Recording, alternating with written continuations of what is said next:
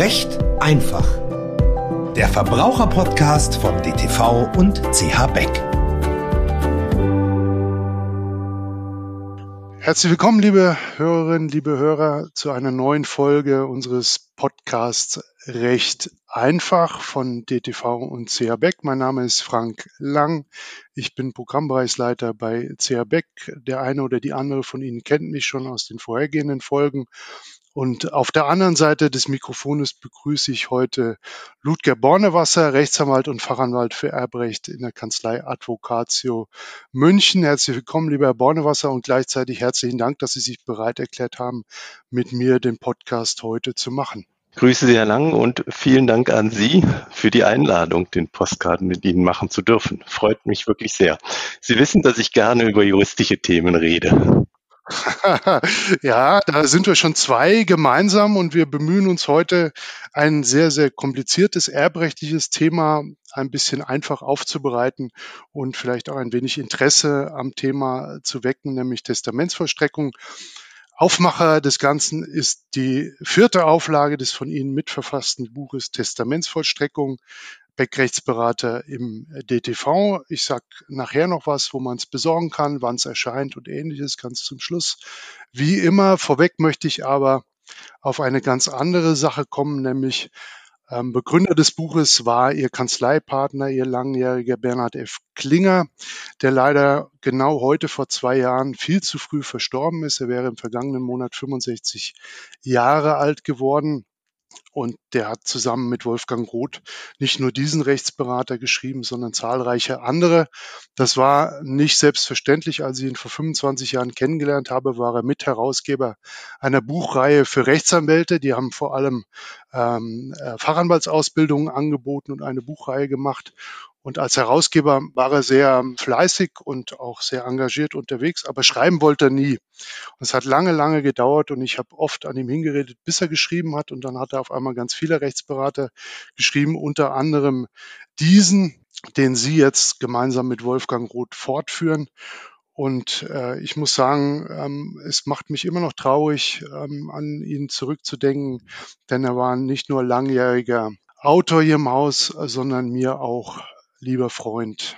Wie erinnern Sie sich an Herrn Klinger, lieber Bornewasser? Wenn ich jetzt höre, was Sie über ihn sagen, dann wundert mich, dass Sie ihn vor 25 Jahren überzeugen mussten zu schreiben.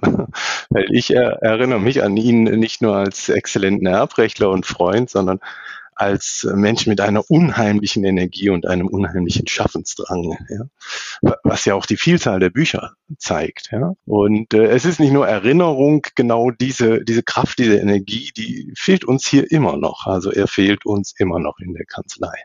Er war das, was, was man so plakativ vielleicht einfach als Macher bezeichnen kann. Er hat die Dinge angefasst, er hat Bücher geschrieben, er hat Marketing gemacht, er war äh, akribisch in seiner erbrechtlichen Arbeit, er hat einfach viel und das bis zum Schluss gearbeitet, ja, und gerne. Aus diesem Engagement sind zahlreiche Bücher entstanden, aber das ist wirklich wahr. Ich musste eine Weile an ihm hinreden, weil ihm das Schreiben doch eher anstrengend war. Und das muss man sagen, auch aus Verlagssicht. Natürlich kann man mit dem Schreiben von Büchern nicht so viel Geld verdienen wie mit anwaltlicher Tätigkeit. Das ist schon richtig. Aber letztlich ist es Marketinginstrument immer gewesen und als solches hat er es gesehen. Aber neben dem ganzen Fachlichen ist er mir vor allem auch persönlich ein großes Vorbild. Ähm, denn er ist mit seiner Krebserkrankung, äh, die ihn letztlich ja auch ähm, umgebracht hat, in einer Art und Weise umgegangen, die mir großes Vorbild ist. Er hat nie geklagt, er hat nie gehadert mit seinem Schicksal, er hat nie den Arzt, der das viel zu spät erkannt hat, äh, beschuldigt oder auch nur schlecht über ihn geredet, sondern er hat in vorbildhafter Weise mit seiner Krankheit gekämpft und ist immer wieder aufgestanden zwischendrin. Und ich hoffe, dass wenn es mich mal ereilt, ein solches Schicksal, äh, dass ich mich daran erinnere, an dieses Vorbild und es genauso handhaben kann. Das kann ich gut verstehen. Das kann ich gut verstehen. Also keiner möchte, glaube ich, eine solche Erkrankung. Keiner möchte das erleben. Aber wenn, dann sollte man die Kraft haben und den Geist und den Mut, da so mit umzugehen wäre. Das stimmt schon, ja. Also wir denken an Bernhard Klinger, der leider viel zu früh vor genau zwei Jahren verstorben ist und widmen uns nun dem von ihm bis zur dritten Auflage mitverfassten Buch Testamentsvollstreckung. Lieber Bornewasser, es tut mir leid, aber jetzt gehen wir zu den harten harten Fakten. Und die harten Fakten möchte ich gleich bitte ein wenig runterbrechen. Ähm, bitte sagen Sie mir in einfachen Worten, was genau bedeutet eigentlich Testamentsvollstreckung? das, was der Begriff sagt. Der Testamentsvollstrecker vollstreckt das Testament. Also er setzt den Willen des Erblassers um. Das heißt, er führt das aus, was der Erblasser ihm vorgegeben hat zur Nachlassverwaltung, zur Nachlassteilung, zur Erfüllung von Auflagen etc. Er ist einfach gesprochen der verlängerte Arm des Erblassers aus dem Grab heraus. Sie nehmen meine zweite Frage schon vorweg. Ähm, salopp formuliert, als Erblasser kann ich meine Erben also auch aus dem Grab heraus noch lange Zeit quälen äh, mit einer Testamentsvollstreckung. Ja, natürlich, das kann ich. Und bei manchen Testamenten hat man das Gefühl, dass, äh, dass er das vielleicht auch tut, der Erblasser. Das, was ich in der Praxis erlebe, ist, ist natürlich was anderes. Es ist zum Glück nicht der Wunsch, die Erben zu quälen, sondern die Testamentsvollstreckung ist überwiegend veranlasst durch eine Fürsorge zugunsten der Erben. Das heißt, der Erblasser will Sorge tragen, dass sein Vermögen ordnungsgemäß verwaltet wird. Er will, dass seine Kinder sich als Miterben untereinander nicht streiten oder er will bestimmte Personen absichern. Deshalb verfügt er eine Testamentsvollstreckung und meist nicht, um die Erben dann zu quälen, auch wenn die das auch so empfinden. Es gibt also auch eine ganze Reihe von vernünftigen Gründen, eine Testamentsvollstreckung anzuordnen. Ja, ja, ja. Also nicht äh, vorab, äh, nicht jeder Nachlass verlangt nach einer Testamentsvollstreckung. Ich habe oft Anfragen, ob ich Testamentsvollstreckungen mache. Und ich sage, wofür? Ja, das, weil ich nicht sehe, warum man eine Testamentsvollstreckung anordnen sollte. Aber es gibt natürlich äh, diverse Gründe, die tatsächlich fast zwingend sind für die Anordnung einer Testamentsvollstreckung das Wichtigste wohl in der Praxis oft ist die Streitvermeidung. Wenn ich weiß, dass meine Kinder sich untereinander streiten werden, weil die sich im Sandkasten schon immer gestritten haben und ich aber in jedem Falle keines der Kinder enterben möchte, dann begründe ich, wenn ich mehrere Kinder zu erben einsetze, eine Erbengemeinschaft. Und eine Erbengemeinschaft ist eh schnell auf Streit angelegt und wenn ich den vermeiden möchte, dann kann ich beispielsweise eine Testamentsvollstreckung anordnen, dem Testamentsvollstrecker vorgeben, wie er den Nachlass verwaltet und unter den Kindern teilt. Und meinen Mandanten sage ich dann, dann haben sie eins geschafft. Sie werden es vielleicht nicht mehr erleben, aber sie haben es geschafft, dass ihre Kinder sich doch mal einig sind, weil die nämlich eins haben, einen gemeinsamen Feind, den Testamentsvollstrecker. Es ist wirklich oft so. Ich habe gerade so ein bisschen das Bild im Hinterkopf gehabt, äh, lieber Bonnewasser, da kommt dann einer mit einem dunklen Wagen, macht den Kofferraum auf, holt den Baseballschläger raus und vollstreckt das Testament. Ganz so ist es nicht, äh, oder sehe ich das verkehrt? Ganz so ist es nicht, aber tatsächlich ist der Testamentsvollstrecker oft von den Erben als Feind empfunden. Denn die Erben meinen zunächst mal, das sei ihre Hilfsperson, die solle machen, was sie wollen. Ja? Das aber muss der Testamentsvollstrecker nicht, sondern er vollstreckt den Willen des Erblassers und der ist oft sehr anders als das, was die Erben wollen. Sie haben schon angedeutet, ähm, Testamentsvollstreckung muss der Erblasser anordnen. Wie genau macht er das? Genau äh, so, indem er zunächst mal schreibt, ich ordne Testamentsvollstreckung an. In seinem Testament. Genau, in dem Testament. Das heißt, es muss entweder notariell beurkundet sein oder handgeschrieben und unterschrieben. Also das ist die Form. Und inhaltlich sind mehrere Dinge zu beachten. Er ordnet erstmal an die Testamentsvollstreckung. Wirklich in dem Begriff, ich ordne Testamentsvollstreckung an. Danach hat er zu sagen, ja, wozu denn? Was soll der Testamentsvollstrecker machen? Denn wir kennen in unserer Rechtsordnung verschiedene Arten von Testamentsvollstreckung. Beispielsweise die einfache Abwicklungsvollstreckung, die ich eben schon benannt habe, zur Streitvermeidung. Oder ich will eine Testamentsvollstreckung anordnen zum Schutz minderjähriger Kinder. Oder wo wir das oft haben, äh, zum Schutze behinderter Kinder. Dann brauche ich eine sogenannte Dauer Dauertestamentsvollstreckung, also eine Vollstreckung, die über viele, viele Jahre hinweg geht, wo es in maßgeblicher Aufgabe gar, des Testamentsvollstreckers gar nicht ist, den Nachlass zu teilen, sondern vor allem den Nachlass zu verwalten. Und das muss ich als Erblasser sagen. Ich muss dem Testamentsvollstrecker beziehungsweise in dem Testament dann vorgeben, was ist Aufgabe des Testamentsvollstreckers. Und wenn ich das gemacht habe, dann sage ich, wer es sein soll. Zum Testamentsvollstrecker ernenne ich meinen Freund Willi Huber oder dergleichen. Das wäre eine Formulierung. Und zum Schluss sollte jedenfalls dann, wenn man es vernünftig regeln möchte, auch noch eine kurze Regelung zur Vergütung erfolgen, indem man beispielsweise sagt, die Vergütung soll sich nach den Vorgaben des Deutschen Notarvereins richten oder ähnliches. Das klingt ziemlich kompliziert. Gibt es dazu Muster oder empfehlen Sie stattdessen besser anwaltliche Beratung, weil es doch relativ individuell auch und komplex äh, teilweise ist? Naja, es kommt wirklich drauf an. Also wenn ich eine Testamentsvollstreckung anordne, beispielsweise zum Schutz minderjähriger Kinder. Also das ist einer der Gründe. Eben habe ich genannt, Streitvermeidung, Schutz bestimmter Personen ist eins, Verwaltungserleichterung ist ein anderer Grund. Und es kommt wirklich auf die Gründe an. Wenn es nur der Schutz der Minderjährigen ist und ich ins Testament schreibe, für die Erbteile meiner minderjährigen Kinder ordentlich Testamentsvollstreckung an. Testamentsvollstrecker ist bis zum so und so vielen Lebensjahr der Überlebende lebende Lebenspartner in einem gemeinschaftlichen Testament oder Ehegatte, dann können das Laien wohl auch selber formulieren.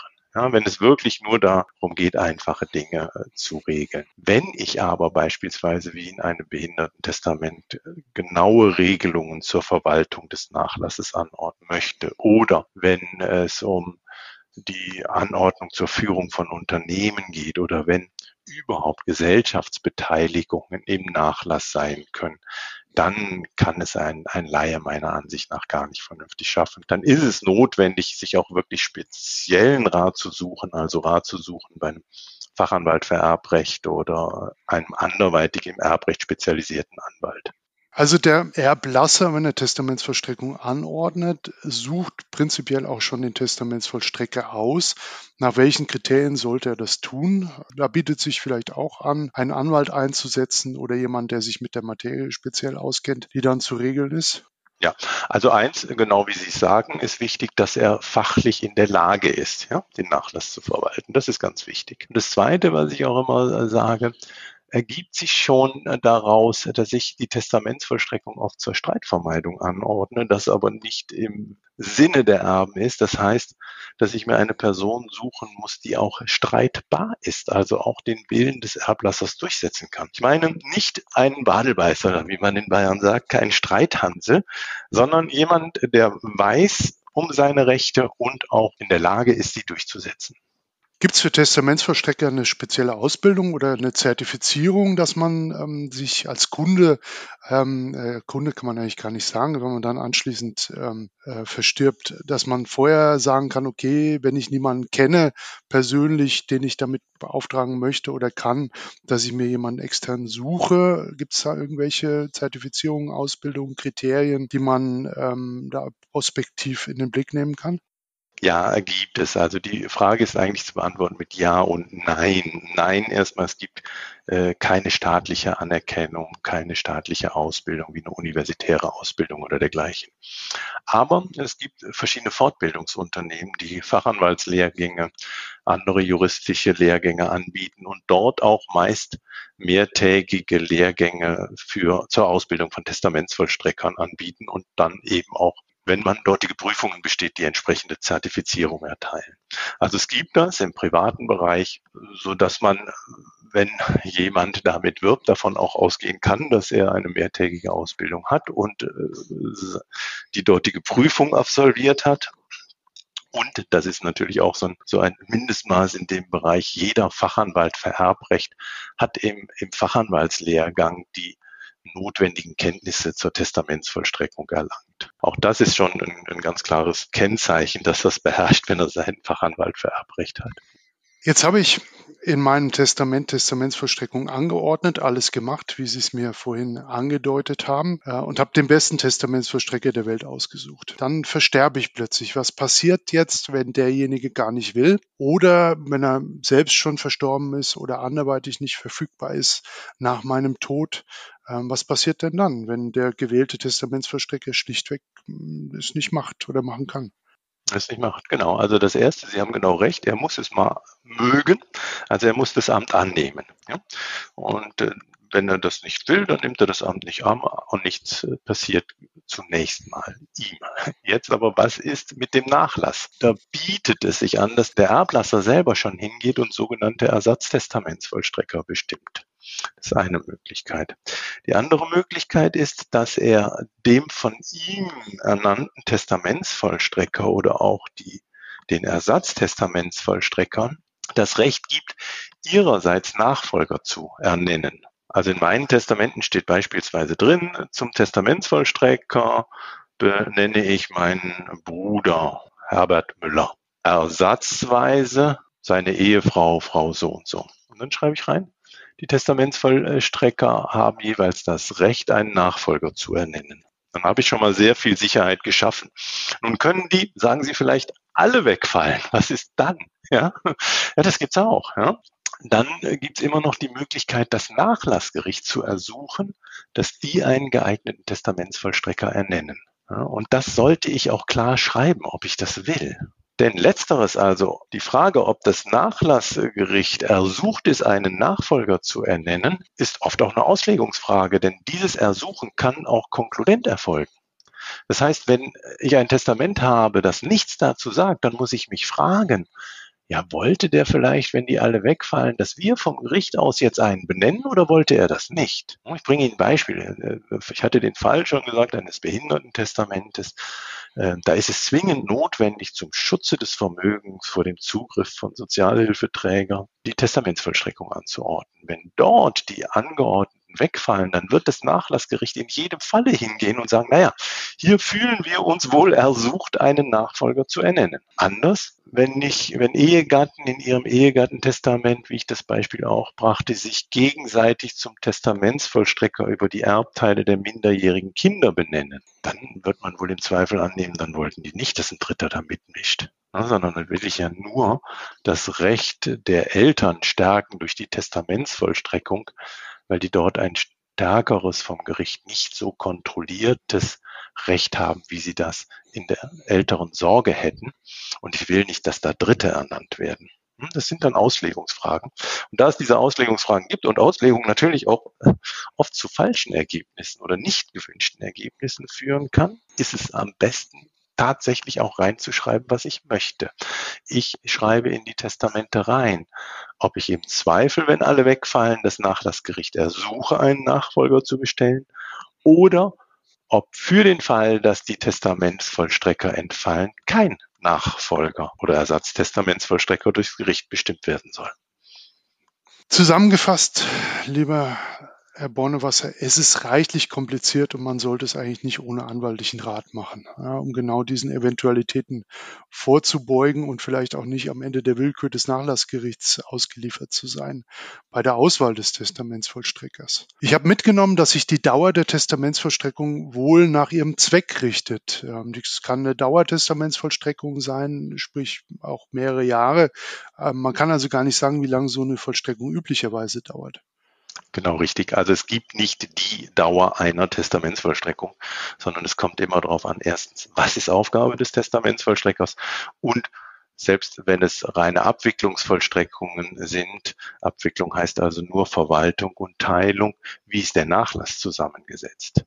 Ja, wenn ich ähm, einen Nachlass habe, in dem ich äußerst schwer veräußerliche Immobilien äh, zunächst mal in Geld zu verwandeln habe, um die dann, um dieses Geld dann unter den Erben zu teilen, dann kann es länger dauern, als wenn ich hier in München Eigentumswohnung zu verkaufen habe, die man mir aus den Händen reißt und ich dann das Geld unter den Erben ver verteilen kann. Ja. Grobe Richtschnur ist wohl, dass bei einem äh, einfachen mittleren Nachlass in zwei bis drei Jahren die Sache wirklich erledigt und abgeschlossen sein sollte, eine Testamentsvollstreckung. Ist auch eine Kostenfrage letztlich. Ne? Je länger, desto teurer. Ne? Ja, nicht zwingend, aber tatsächlich äh, hängt die Vergütung meist, also jedenfalls nach den meisten Vergütungsvorschlägen, auch äh, von der Dauer und von der Schwierigkeit der Teilung und, des, der Verwaltung ab. Ja. Jetzt, jetzt tue ich mich mal ein wenig schwer für den Moment und wechsle mal die Rollen vom Verstorbenen zum Erben. Praktisch unmöglich, aber ich versuche es mal und sehe mich als der Erbe, der damit konfrontiert ist. Eigentlich ein ganz tolles Testament, wo ich mich recht glücklich mit finde, aber es ist Testamentsvollstreckung angeordnet. Was ich natürlich als Quälerei empfinde, könnte ich äh, nicht das gesamte Testament angreifen, sondern nur die Anordnung der Testamentsvollstreckung isoliert. Sie müssten schon Anfechtungsgründe haben, dass der Erblasser sich geirrt hat oder dergleichen. Das heißt, nur weil sie Ihnen nicht gefällt oder äh, weil der Testamentsvollstrecker vielleicht seine Aufgabe nicht in Ihrem Sinne erfüllt, können Sie nicht gegen die Anordnung an sich vor. Ja, also die ist nicht eigenständig, äh, ich sage mal, anfechtbar oder angreifbar, es sei denn, es lägen Irrtümer vor. Was könnte das sein? Der Erblasser ordnet Testamentsvollstreckung zum Schutze seines Sohnes an, weil er den für stetig überschuldet hält, was sich aber als absoluter Irrtum erweist. Dann könnte das mal eine Anfechtung begründen. Aber Sie müssten dann diese Gründe nachweisen. Also de facto kann man sagen, in der Praxis nein schwierig, ja. Dann schlucke ich die Kröte mal, ähm, ähm, bin aber der Meinung, ähm, okay, lasse ich mir gefallen. Aber die Person, äh, die da meine Erblasse ausgesucht hat, das, äh, der ist völlig unfähig. Könnte ich gegen die Auswahl des Testamentsvollstreckers wenigstens isoliert vorgehen und versuchen, einen mir genehmen ähm, dort reinzubringen? Das wird immer wieder versucht. Also es äh, wird immer wieder versucht, gegen die Testamentsvollstreckung insgesamt anzugehen und auch gegen einzelne Testamentsvollstrecker. Ich sagte eben schon warum, ja, weil sie eben den Willen des Erblassers vollstrecken sollen, nicht den der Erb. Jetzt ist es äh, so, dass ich tatsächlich gegen Person selber dann vorgehen kann, wenn sie grobe Pflichtverletzungen begangen hat, dann kann ich ein Entlassungsverfahren beim Nachlassgericht beantragen. Im Nachhinein. Ja, genau. Ich kann also dem Nachlassgericht äh, vortragen, der Testamentsvollstrecker weigert sich seit Jahren konsequent irgendeine Auskunft zu erteilen. Er macht überhaupt nichts. Und zudem hat er noch in die Kasse gegriffen.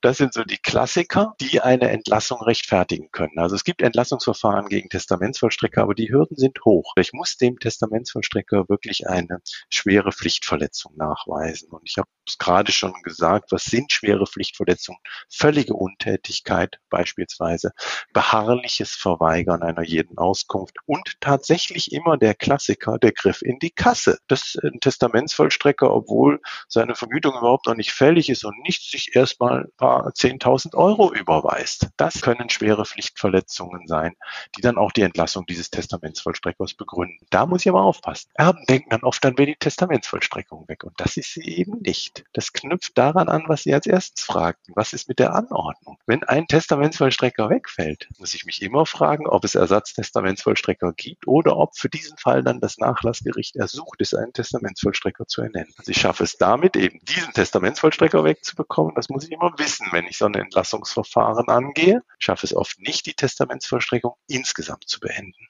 Ja, meine nächste Frage, lieber Bornewasser, haben Sie eigentlich schon so Inzident ähm, ein bisschen beantwortet. Ich wollte nämlich eigentlich fragen, wie frei und unabhängig ist der Testamentsvollstrecker letztlich in seinem Handeln. Aber ich glaube, man kann sagen, korrigieren Sie mich gleich, wenn ich da jetzt falsch liege. In erster Linie ist er gebunden durch den Willen des Erblassers, der sich im Testament dann niederschlägt, bei der Anordnung der Testamentsvollstreckung, äh, dass er mitgibt. Aber gegenüber den Erben ist er jenseits dieses äh, Dinges eigentlich relativ frei. Habe ich das richtig richtig mitgenommen. Genau richtig verstanden. Also genau so ist es. Der Testamentsvollstrecker hat den Willen des Erblassers umzusetzen. Das ist zunächst mal seine Vorgabe. Der Testamentsvollstrecker hat sich zudem an gesetzliche Regelungen zu halten, beispielsweise bei der Teilung. Bei der Teilung haben wir die Vorgabe, erst werden Verbindlichkeiten, nur der Rest wird geteilt etc.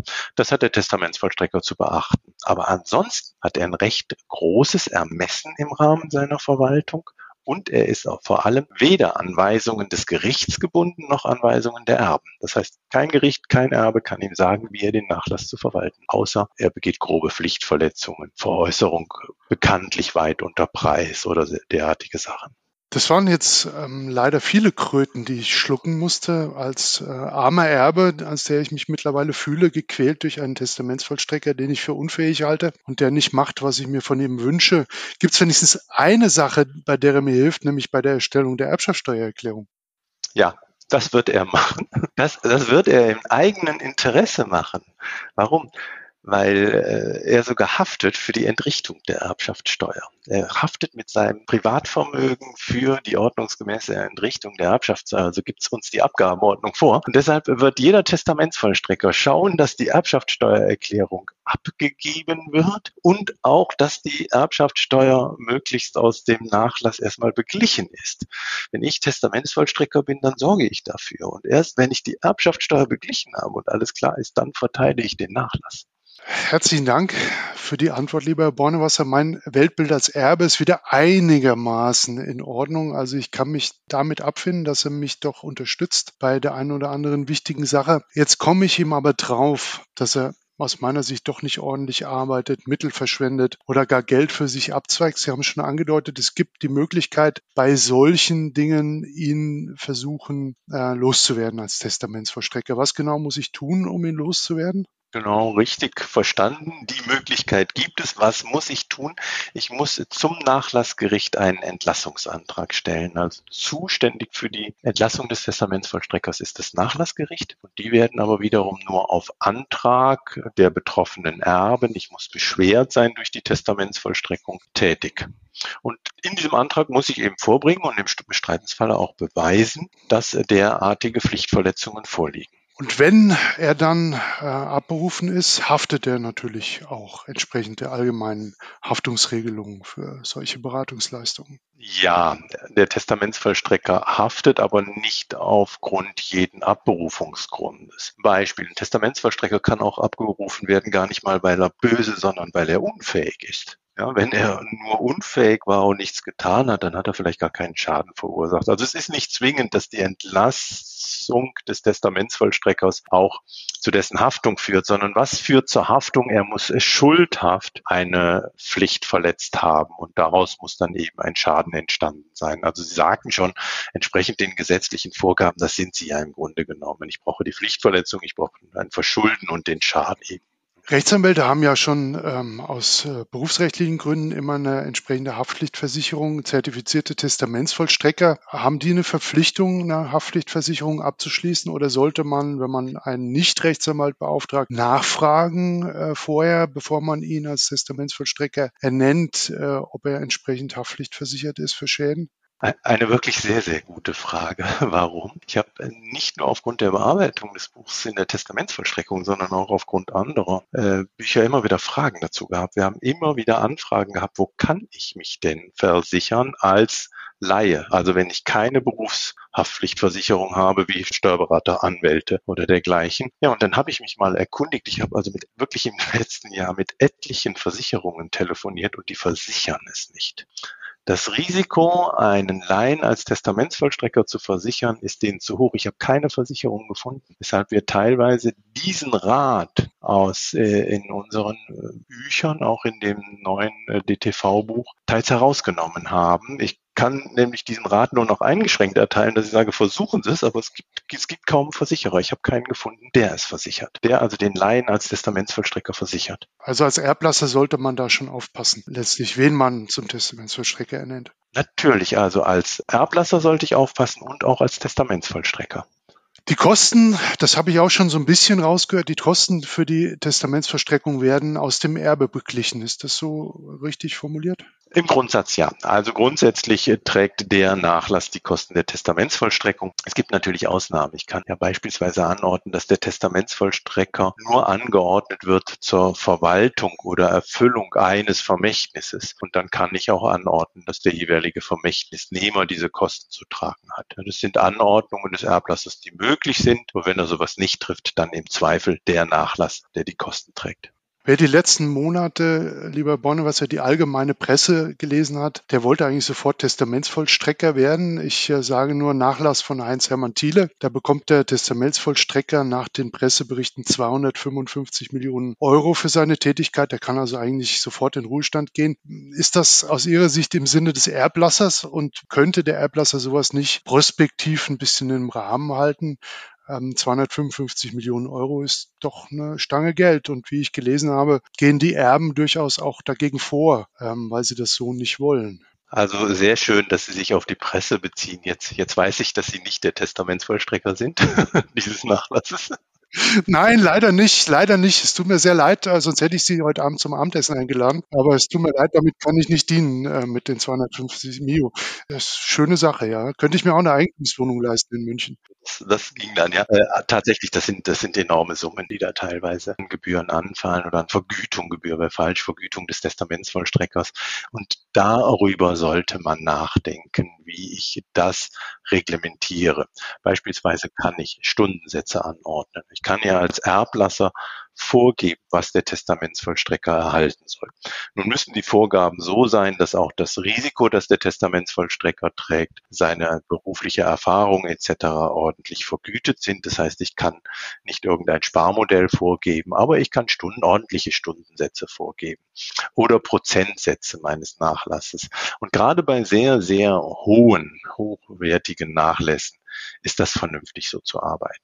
Wenn ich den normalen Nachlass habe und normaler Nachlass ist in Bayern eben auch mal zwei, drei, vier, fünf Millionen oder sowas, dann erscheint es mir sinnvoller, nichts Genaues vorzugeben, sondern eher auf Vergütungsvorschläge zu verweisen. Ich verweise üblicherweise auf diesen Vorschlag des Deutschen Notarvereins. Das nennt man Fortführung der reinlichen Tabelle, weil das ein, eine Vorgabe ist, die auch von den Gerichten erkannt, anerkannt und verstanden ist, die hinreichend kommentiert ist. Und gerade in, in sage ich mal, normalen Nachlässen wissen wir oft nicht, welche Tätigkeiten anfallen, wie groß der Aufwand ist. Das ist teilweise unkalkulierbar. Und da ist ist es sinnvoll, auf diese Vergütungsvorschläge zu verweisen, weil die flexiblere Lösungen bieten als den fixen Stundensatz oder eben als besondere Prozentsätze. Ich bringe ein Beispiel. Ich war, war mal Testamentsvollstrecker und da waren alle Erben in Tunesien. Und ich habe mich früher immer gefragt, warum soll es wegen eines Auslandsbezugs eine höhere Vergütung geben? Naja, als ich diesen Nachlass dann abgewickelt hatte, wusste ich warum. Ja, manchmal, manchmal ist es kompliziert. Ja, der Testamentsvollstrecker von Herrn Thiele wird schon wissen, wofür er die 255 Millionen bekommt. Ja. Jetzt haben wir von der Anordnung der Testamentsvollstreckung bis zur Vergütung des Testamentsvollstreckers ganz, ganz viele Themen angerissen und teilweise auch vertieft, lieber Bornewasser. Zusammengefasst, was raten Sie dem Erblasser und was raten Sie dem Erben im Zusammenhang mit der Testamentsvollstreckung?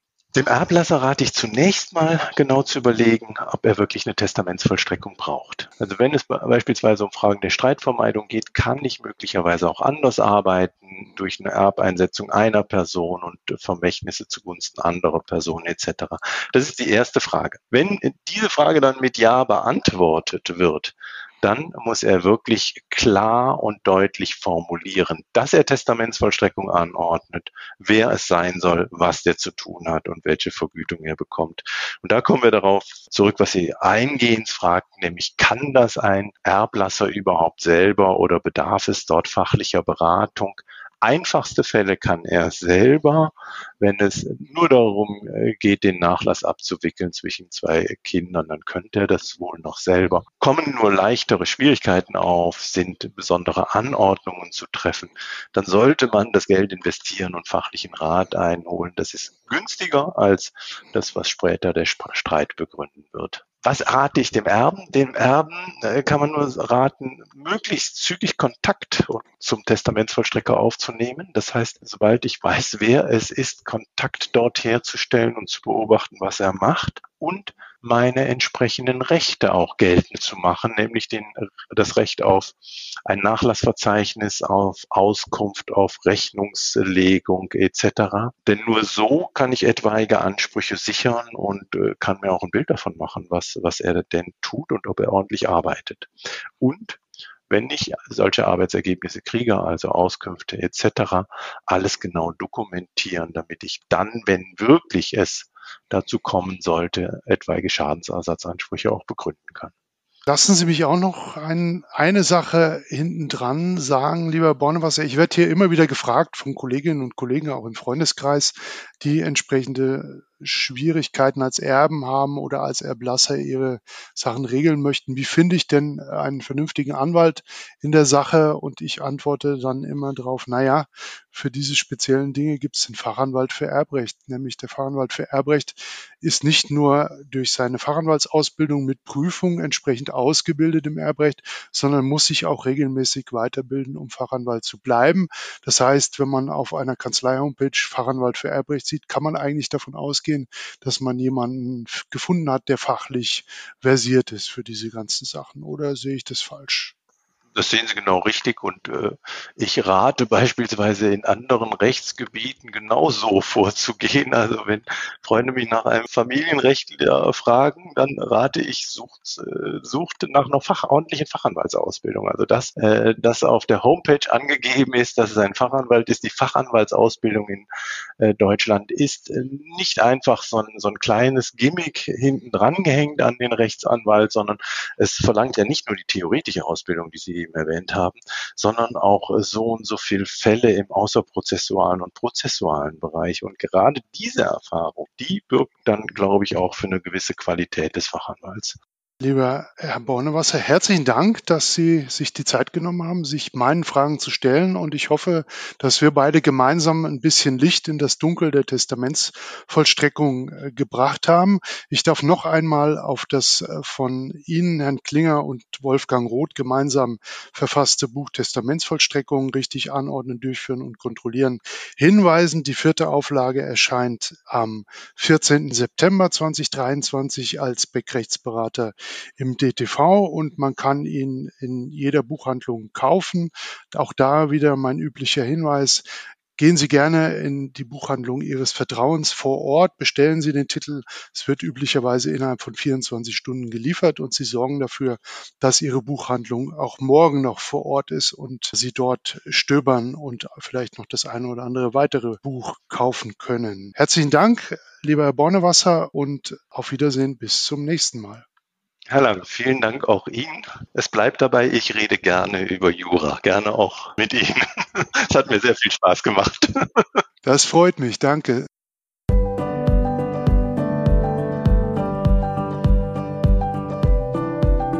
Das war Recht einfach. Der Verbraucherpodcast von DTV und CH Beck.